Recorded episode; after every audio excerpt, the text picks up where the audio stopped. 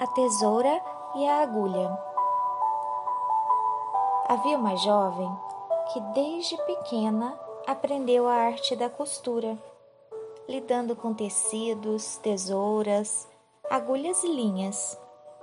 Sua mãe era uma exímia costureira e sustentava toda a família com este lindo trabalho.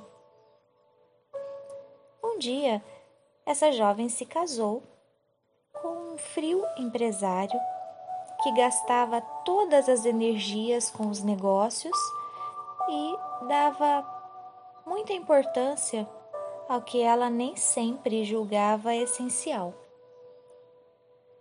Acostumou-se durante muito tempo a ver o marido cortar os passeios, as refeições com os filhos por um almoço de negócios.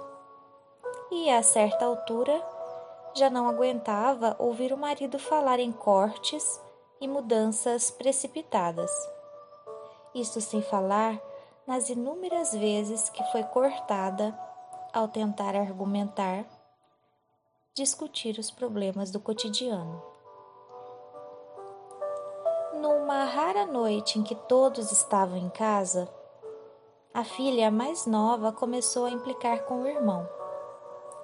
O pai, sempre ocupado, não suportava o barulho e, sem querer ouvir ou entender a situação, mandou as duas crianças para o quarto, sem conversa.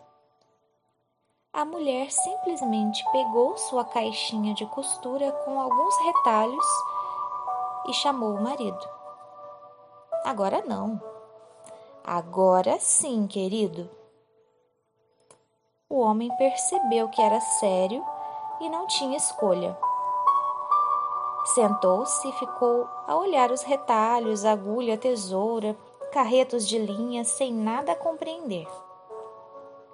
Meu bem, para que serve a tesoura? perguntou brandamente a mulher.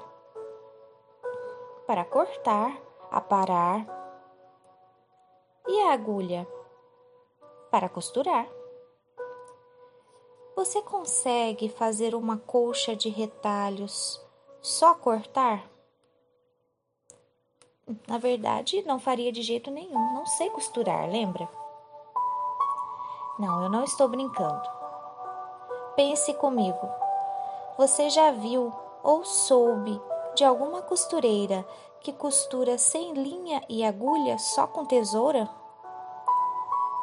Claro que não, meu amor. Pois então, a minha mãe me disse um dia, quando meu pai nos deixou, que nossa família era como uma colcha de retalhos. Cada um de nós era um retalho colorido. Para que nossa colcha ficasse sempre bonita, precisaríamos usar a agulha e as linhas. Tá, tudo bem, e daí? Daí que tu só sabe usar a tesoura. Corta os nossos momentos de lazer, corta a minha palavra, corta o diálogo com as crianças. Você só separa, separa. Eu? Sim, você. Aprenda a unir nossa família Aprenda a usar o seu trabalho, a nossa família, unir os seus amigos aos meus. Qualquer dia você perceberá o quanto nos cortou de sua vida e talvez seja tarde demais. O marido nada disse, sinal de que ia pensar, refletir.